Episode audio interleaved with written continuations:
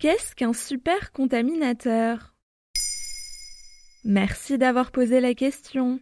À la fin de l'été 2020, la pandémie de Covid-19 est loin d'être terminée. Les mesures sanitaires ont été renforcées face au risque de seconde vague. Le 28 août, la France a enregistré plus de 7000 nouveaux cas de coronavirus en 24 heures, un chiffre qui n'a jamais été aussi élevé depuis le mois d'avril dernier.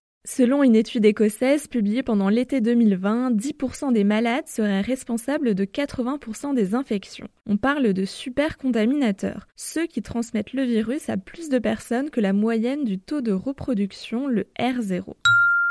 C'est eux qui contaminent tout le monde alors? Ce n'est pas non plus si simple. Tout ça est lié au R0, le nombre de personnes que l'on contamine en moyenne si on a contracté une maladie contagieuse. Avant le confinement et les mesures barrières en France, le R0 était de 3. Donc un malade contamine 3 personnes. Mais il faut aussi prendre en compte deux indicateurs, le coefficient de dispersion K et les conditions dites superpropagatrices. Les malades auraient contaminé soit plus, soit moins de personnes que le chiffre 3 avancé par le R0. Et c'est là qu'intervient le coefficient de dispersion. Il s'agit de la probabilité qu'un malade infecte d'autres personnes. Si K est proche de 0, ça veut dire qu'une poignée de malades sont responsables de beaucoup de contaminations. Il serait inférieur à 0,5 et même 0,1 selon l'étude la plus récente. Trois quarts des personnes contaminées n'ont pas transmis le virus et un tiers l'a transmis.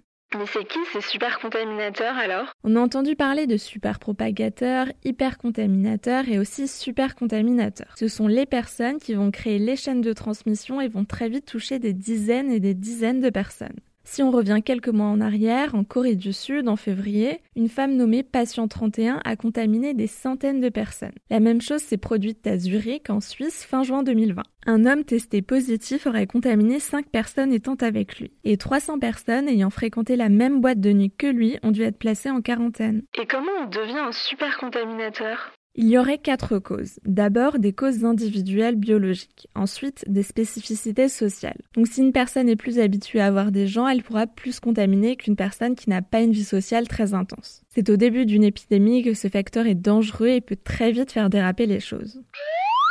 Ensuite, il y a des lieux où le risque de contamination est plus élevé. Dans les hôpitaux et les EHPAD, le risque de propagation de la Covid-19 est plus important qu'autre part il y a aussi des rassemblements dits opportunistes, où un malade pourrait transmettre le virus à beaucoup de personnes en une seule fois, comme les rassemblements religieux, sportifs, culturels, dans les boîtes de nuit, etc. Et souvent, c'est des lieux clos. Des événements super propagateurs. Oui, c'est pour ça qu'il faut limiter les situations à risque pour que le seuil de progression de l'épidémie baisse. Et au début, on disait que les jeunes n'étaient pas vraiment touchés et ne pouvaient pas contaminer, alors que si.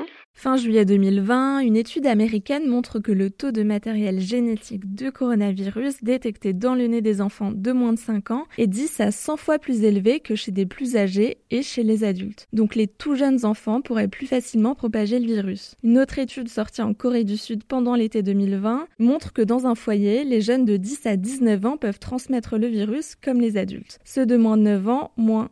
Personne n'est vraiment d'accord sur ce point. Alors oui, les résultats divergent, mais une chose est sûre, les jeunes peuvent aussi contracter le virus et le transmettre.